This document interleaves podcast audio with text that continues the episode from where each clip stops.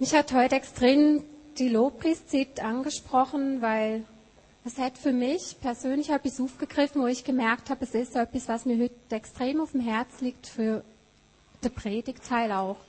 Nämlich, dass wir wirklich in die Abatik vor Gott kommen, vor dem, wo über unserem Leben steht, der, wo heilig ist, der, wo erhoben, der, wo mächtig ist.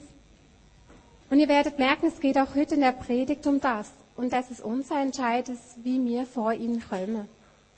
Wir sind im Moment in der Predigtreihe über den auferstandenen Christus. Und heute geht es um den Löwe. Genauer gesagt, eine Bibel heißt von Jesus, er sei der Löwe aus dem Stamm Juda. Jetzt, ich weiß nicht, was ihr für eine Vorstellung habt, wenn ihr überhaupt das Stichwort Löwe hört. Vielleicht kommt euch der Löwe in den Sinn, wo im Zoo anzutreffen ist, in sicherer Entfernung hinter Gittern, wo nicht zu nahe kommen kann und von daher aus sicherer Entfernung auch gut angeschaut werden kann. Vielleicht fällt euch aber auch der Löwe gerade ein, der in der Savanne umherstreift, in aller Wildnis, in seiner Stärke und Macht und dem lieber nicht zu nahe kommt, weil er unberechenbar ist. Vielleicht fällt euch auch gerade der Film Narnia ein, wo auch der Löwe Aslan eine ganz zentrale Rolle spielt, wo den, wo praktisch wie Gott Jesus darstellt, Aslan, der Herrscher von Narnia, der, wo sich opfert. Ich möchte erstmal noch das Bild von dem Löwen als Tier anschauen.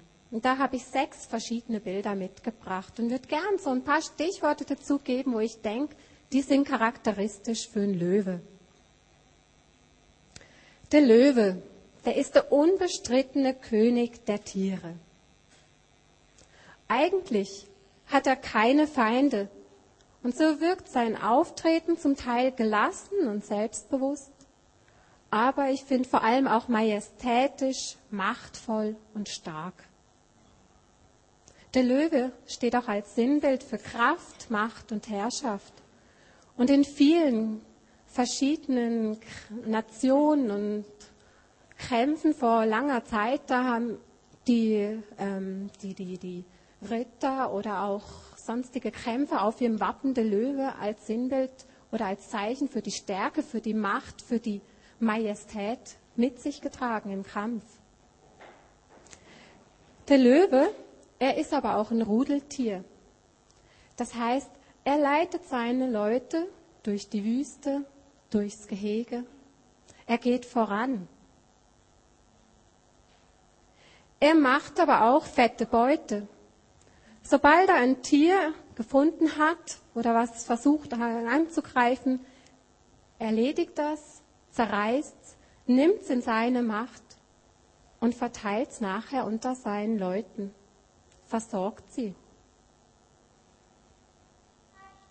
Er kümmert sich aber auch darum, dass seine Familie in wasserreicher Gegend lagert. Das heißt, er schaut, dass sein Volk versorgt ist. Aber der Löwe ist und bleibt der König der Tiere. Er ist ein Raubtier. Und er ist kein zahmes Büsi, was man auf den Schoß nehmen kann und streicheln kann, auch wenn er mängisch durch seine Mähne vielleicht so süß und nett wirkt. Wenn er herausgefordert ist, kann er seine Zähne zeigen. Und dann ist klar, er ist der, wo kämpft, verteidigt und durchgreift. In der Bibel wird der Löwe häufig als Beispiel genannt. Manchmal ist von ihm auch einfach als Tier die Rede. Vor allem im Alten Testament taucht das öfters auf. Daniel kennen wahrscheinlich die meisten von uns hier im Raum. Und Daniel, der ist zu den Löwen in die Grube geworfen worden, mit der Absicht oder eigentlichen Absicht, dass er von den Löwen gefressen wird. Aber dort hatten die Löwen keine Chance, weil Daniel war auf Gottes Seite und Gott hat ihn von Löwen bewahrt. Ganz häufig taucht es aber auch auf, dass Menschen in der Bibel mit Eigenschaften von dem Löwen beschrieben werden.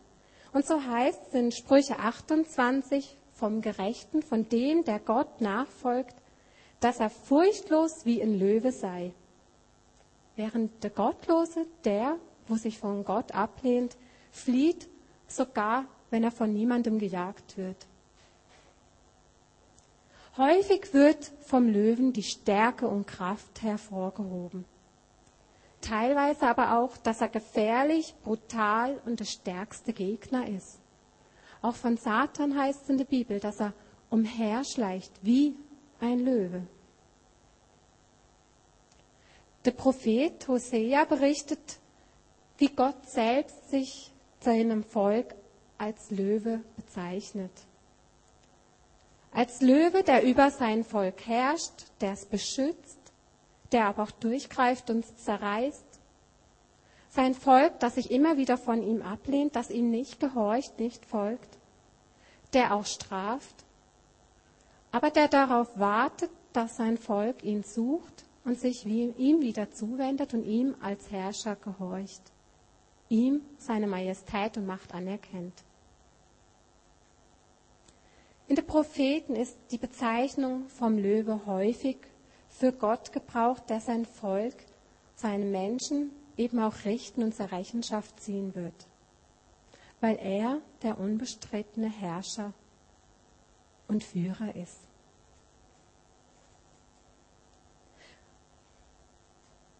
Der Löwe im Bild für Gott wird häufig tatsächlich eben auch mit dem Gericht von Gott in Verbindung gebracht. Das lesen wir in Jesaja, Hosea, Klagelieder greifen es auf. Und es gibt so uns ein bisschen eine Vorstellung schon, dass der Löwe für Gott offenbar doch eine besondere Rolle spielt. Und jetzt kommt im neuen Evangelium, im Neuen Testament, kommt Johannes und sagt in der Offenbarung, dass Jesus der Löwe aus dem Stamm Juda ist. Er ist nicht wie der Löwe, er ist der Löwe. Was heißt das? Was hat das zu bedeuten? Welche Funktion hat dort Jesus, wenn er der Löwe ist? Ich möchte gern mit euch den Text, wo da steht, in Offenbarung 5 lesen. Da sieht Johann, da ist Johannes hat eine Schau von dem, wie es einmal ausschauen wird. Er hat eine Schau von dem, dass er sich vom Thron vor Gott befindet. Und in dem Zusammenhang sagt er jetzt, und ich sah in der Rechten dessen, der auf dem Thron saß, ein Buch, innen und auf der Rückseite beschrieben, mit Siegeln versiegelt. Und ich sah einen starken Engel, der mit lauter Stimme ausrief, Wer ist würdig, das Buch zu öffnen und seine Siegel zu brechen? Und niemand im Himmel, auch nicht auf der Erde, auch nicht unter der Erde, konnte das Buch öffnen, noch es anblicken. Und ich, Johannes, weinte sehr, weil niemand für würdig befunden wurde, das Buch zu öffnen, noch es anzublicken. Und einer von den Ältesten spricht zu mir, weine nicht, siehe, es hat überwunden der Löwe aus dem Stamm Juda, die Wurzel Davids, um das Buch und seine sieben Siegel zu öffnen. Das Lamm ist würdig, die Siegel zu öffnen. Johannes steht hier vom Thron von Gott. Er sieht Gott auf dem Thron in all seiner Herrlichkeit, seiner Erhabenheit, seiner Würde. Und im Kapitel vorher, im Kapitel 4 von der Offenbarung, da bekommen, werden wir mit hineingenommen, wie es um den Thron ausschaut, was dort vor sich geht. Es ist ein Ort voller Heiligkeit, voller Erhabenheit, ein Ort vom lebendigen, vom endlosen Lobpreis, voller himmlischer Gestalten. Und das sind die Ältesten, die vor Gott niederknien, ihre Kronen abliegen und ihn würdigen. Und Gott, eben der, der auf dem Thron sitzt, der die Majestät und Macht hat, erhält in seiner Rechten dieses Buch, was versiegelt ist. In seiner Rechten als Zeichen, als Symbol, als Beispiel dafür, dass er der ist, wo, wo wirkt, er der ist, wo handelt, der, wo die Macht hat. aber niemand kann das Buch öffnen. Wer ist würdig, dieses Buch zu öffnen? Er scheint etwas sehr Bedeutendes zu sein. Er scheint eine ganz besondere Bedeutung zu haben. Noch nicht mal anblicken können es die Anwesenden richtig. Das Buch, was innen und außen beschrieben ist und so versiegelt ist, es enthält, wie uns in der Kapitel nachher bewusst wird, Gottes Plan mit seiner Menschheit, mit der Welt, mit all dem, wo er geschaffen hat. Vom Anfang bis hin zum Ende. Und es enthält eben auch den Teil, wo alle Geschöpfe, alle die, wo er geschaffen hat, einig sich vor ihm rechtfertigen müssen, von ihm verurteilt werden müssen, damit eben die gefallene Menschheit zu einem Ende gebracht werden kann und Gott das neue Reich, da wo Johannes ja schon zuvor andeutungsweise auch gesehen hat, diese Erhabenheit, Herrlichkeit, das Miteinander, dass das alles in voller Fülle einsetzen kann. Und dann heißt es, das Lamm hat über, äh, der Löwe aus dem Stamm Juda, er hat überwunden. Und er ist würdig, das Buch zu öffnen. Der Löwe aus dem Stamm Juda. Ich glaube, wir müssen da doch noch schauen, was, warum der Löwe aus dem Stamm Juda. Es ist ganz klar, wenn wir das nachforschen, dass mit dem Löwen Jesus gemeint ist. Aber aus dem Stamm Juda heißt es, weil wenn wir jetzt lesen in 1. Mose 49, da ist Jakob, der seinem Sohn Juda im Sterbebett eben eine Verheißung zuspricht, die über seinen Sohn, über die Generationen hinausgehen wird in die, in die Ewigkeit. Da sagt Jakob, Juda ist ein junger Löwe, vom Raub, mein Sohn, bist du hochgekommen. Er kauert, er lagert sich wie ein Löwe und wie eine Löwin. Wer will ihn aufreizen? Nicht weicht das Zepter von Juda, noch der Herrscherstab zwischen seinen Füßen weg, bis dass der Messias kommt. Dem gehört der Gehorsam der Völker. Der Messias, der Messias ist Jesus. Und ihm gehört das Zepter, ihm gehört die Herrschaft. Er ist der, wo das übernimmt. Und ihm gehört der Gehorsam aller Völker. Jesus ist der, wo das Buch mit den sieben Siegeln öffnen wird. Jesus ist der, wo berechtigt ist, das Gericht Gottes zu eröffnen. Gericht. Das kann beängstigend sein, aber es muss es für uns nicht. Warum? Es heißt, er hat überwunden. Und das sind wir bei dem anderen Teil von Jesus, bei dem, der, wo seine löwenhafte, starke Macht abgibt und sich erniedrigt, sich opfert, sich das Blut vergießt, stirbt, aber der Tod überwindet und zum neuen Leben aufsteht. Und das für uns, damit wir gerettet werden. Da ist ein anderes Bild drin. Da ist plötzlich das Lamm.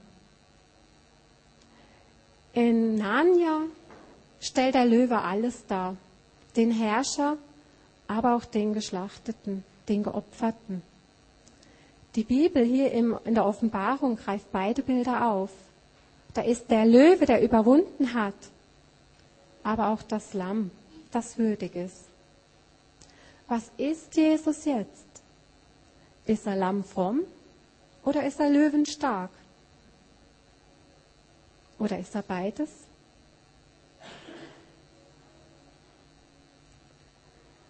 Ich bin überzeugt, Jesus ist sowohl das Lamm wie der Löwe. Er ist der, wo die Herrschaft und Macht hat und er ist der, wo aus Liebe zu uns das eigene Leben gegeben hat, damit wir gerettet werden.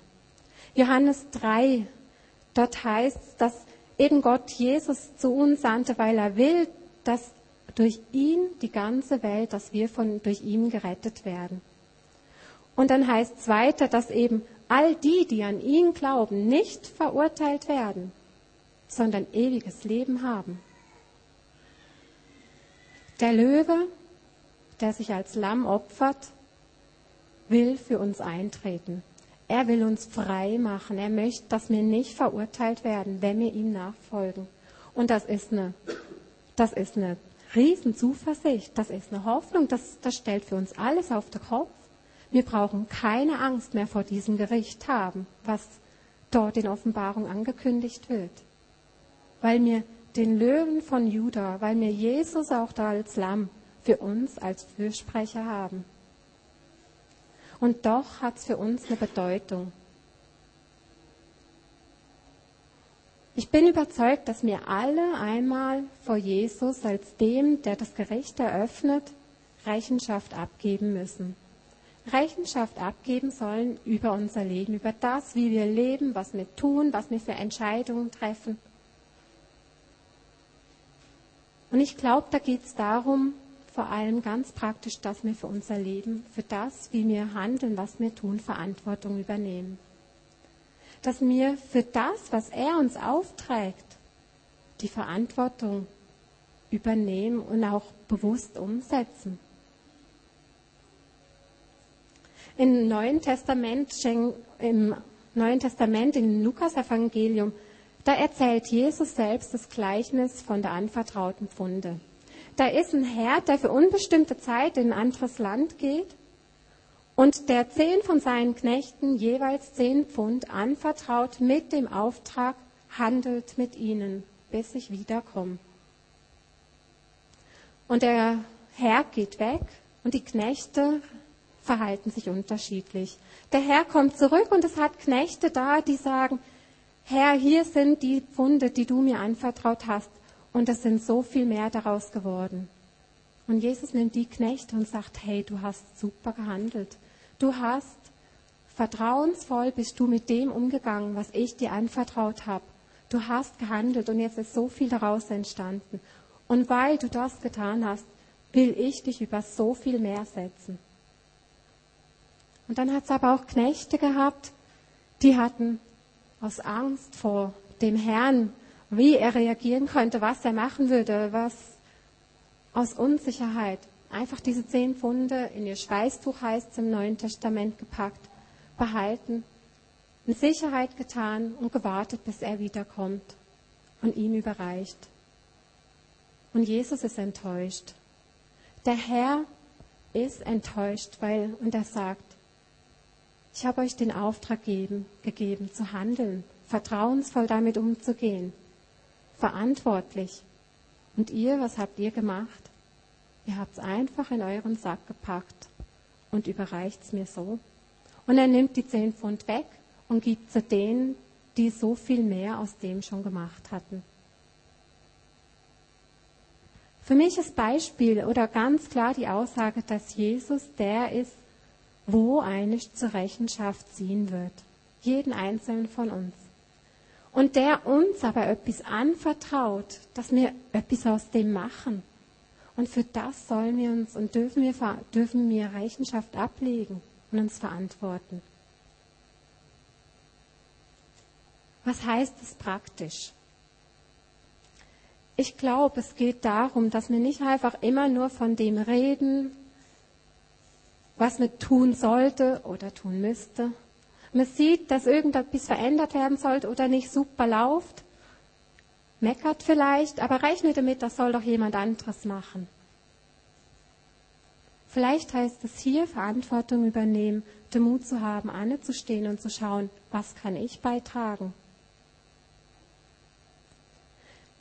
Ich glaube, Verantwortung für mein Leben zu übernehmen heißt aber auch, dass ich die Fähigkeiten und Gaben, das, was mir Gott geschenkt hat, nicht einfach in einer schönen Schmuckdose versteckt zumache, in die hinterste Ecke stelle und immer wieder mal anschaue und froh bin, oh, das ist ja eine super Sache. Aber was mache ich damit?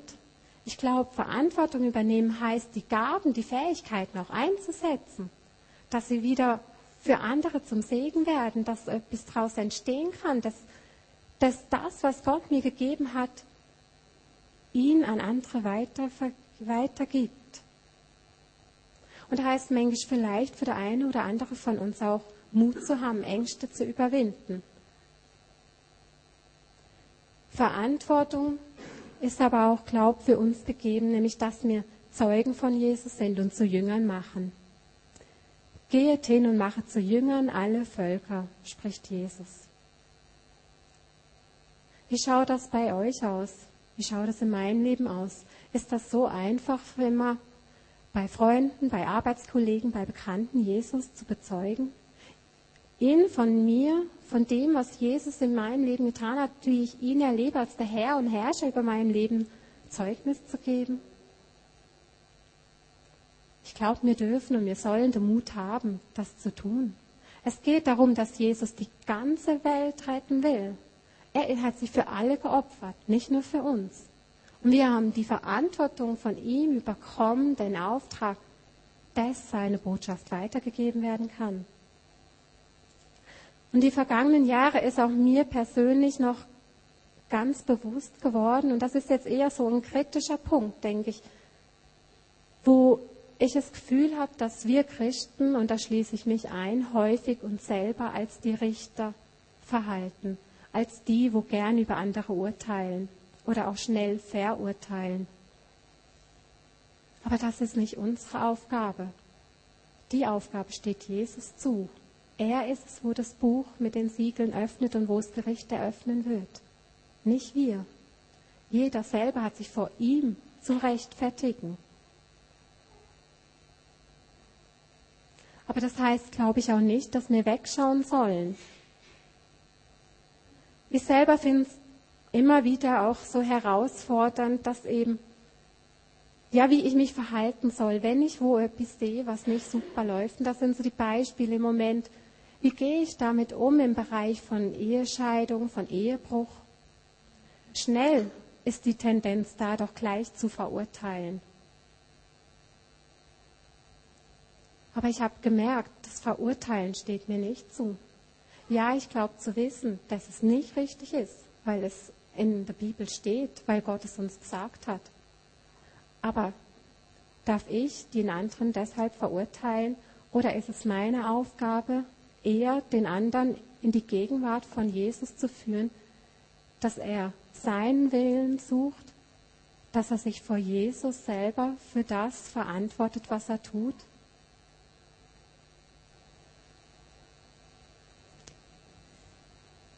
Das erlebe ich immer wieder, dass das so die Riesenherausforderung ist. Nicht mich selber als Richter, Verurteiler aufzuspielen, sondern selber Verantwortung für mein Leben zu übernehmen und dem anderen das auch selber zugestehen, dass er verantwortlich ist selber für sich und dass er sich vor Jesus verantworten muss. Ein ganz persönliches Beispiel noch von mir. Heinz und ich, wir standen vor ein paar Jahren wirklich vor der Frage, wie gehen wir weiter oder wie gehen wir um mit der Situation, dass wir selber keine Kinder haben können. Und da ist die Frage aufgetaucht auch, wie weit gehen wir? Welche Möglichkeiten dürfen und können wir nutzen? Auch medizinisch gesehen. Die Frage nach künstlicher Befruchtung. Früher war für mich ganz klar, das kommt niemals in Frage. Aber hätte jemand nachgefragt, warum ich das sage, ich hätte es nicht gewusst. Und dann bin ich selber in der Situation gestanden und die Frage hat sich für mich ganz neu eröffnet und gestellt. Was ist dran für uns? Jesus, was willst du, was wir tun? Du siehst unseren Wunsch nach eigenen Kindern. Du siehst all die Möglichkeiten, die wir haben und Darf ich mich, kann ich mich jetzt darauf einlassen? Und parallel dazu war ich in der Ausbildung am IGW und wir hatten den Ethikkurs, Ethikunterricht. Und dort gab es eine Diskussion von Studenten, das ging eigentlich ums Thema Abtreibung und ist so abgeschweift, dass wir plötzlich bei dem Thema künstlicher Befruchtung gelandet waren. Und die, wo lautstark im Vordergrund waren, das waren die, wo es sofort vertüfelt hatten und gesagt hatten, das ist doch nicht Göttliches, das darf man nicht, da pfuscht man Gott den Zwerg. Ich bin in dem Moment so persönlich davon getroffen gewesen. Und mir ist es wie ein Stoß ins Herz gekommen. Es hat mich so verletzt. Ich habe gemerkt, ich werde wie verurteilt. Rein, dass ich mir im Moment überhaupt nur mit dem Gedanken spiele. Wie kannst du nur, so nach dem Motto. Aber es wusste keiner darüber Bescheid. Aber auf der anderen Seite war eben der Punkt, dass ich vor allem in meiner persönlichen Beziehung mit Jesus darüber diskutiert und ausgekämpft habe. Mir war es das Anliegen, zu das zu tun, mich auf das einzulassen, was Jesus mit mir vorhat. Und ich wollte so gern Jesu Willen in dem Ganzen spüren. Herausfinden, was möchtest du mit mir, Jesus? Was ist dran für uns? Und wir sind an den Punkt gekommen, wo wir uns dafür entschieden haben. Für die künstliche Befruchtung. Und wir haben das nie bereut. Warum? Weil Jesus in dem Ganzen drin war. Es ging darum, Jesus seinen Willen zu suchen uns ihm hinzugeben, weil er die Majestät, weil er die Macht hat, weil er der Herr über unser Leben ist. Und weil es unser Herzensanliegen war, uns ihm Herz geben. Und er hat uns Frieden geschenkt, tiefen Frieden. Und das ist damals nicht verschwunden und das ist heute immer noch so. Und ich bin überzeugt, wenn der Tag kommt, wo wo Jesus das Gericht als Löwe aus dem Stamm Juda eröffnen wird und ich vor ihm stehe, dann darf ich ihm auch die Entscheidung hingeben und sagen, Jesus, die Entscheidung, die hast du mitgetragen. Du bist in dem drinne gewesen. Wir haben uns darauf eingelassen und es hat nicht geklappt. Aber es ist in Jesu Hand gewesen. Er ist der, wo auf dem Thron sitzt. Er ist der, wo der Herrscher ist, der König, der Mächtige, der Erhabene. Und er ist der, wo mir die Freiheit lässt, auch selber zu entscheiden.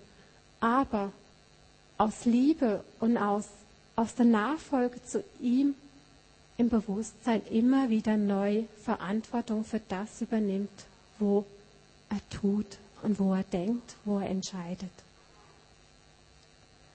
Und das wünsche ich mir, dass wir das ganz neu entdecken, dass Jesus, der Löwe aus dem Stamm Juda, der ist, wo auf dem Thron sitzt.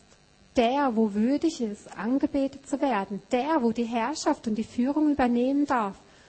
Und dass wir uns bewusst sind, er ist der, vor dem wir eines Tages Rechenschaft ablegen dürfen. Nicht aus einer Angst, sondern im Vertrauen darauf, dass er sein Leben für uns geopfert hat und für uns einstehen wird und uns seinen tiefen Frieden schenkt, dass wir in seiner Gemeinschaft mit ihm eines Tages in der neuen Welt zusammenleben dürfen. Er ist der Löwe von Juda. Er ist der Herr der Herren, der König der Könige, Himmel, Herr über Himmel und Erde, Anfang und Vollender. Er ist mächtig, würdig, heilig und über alles erhaben. Amen.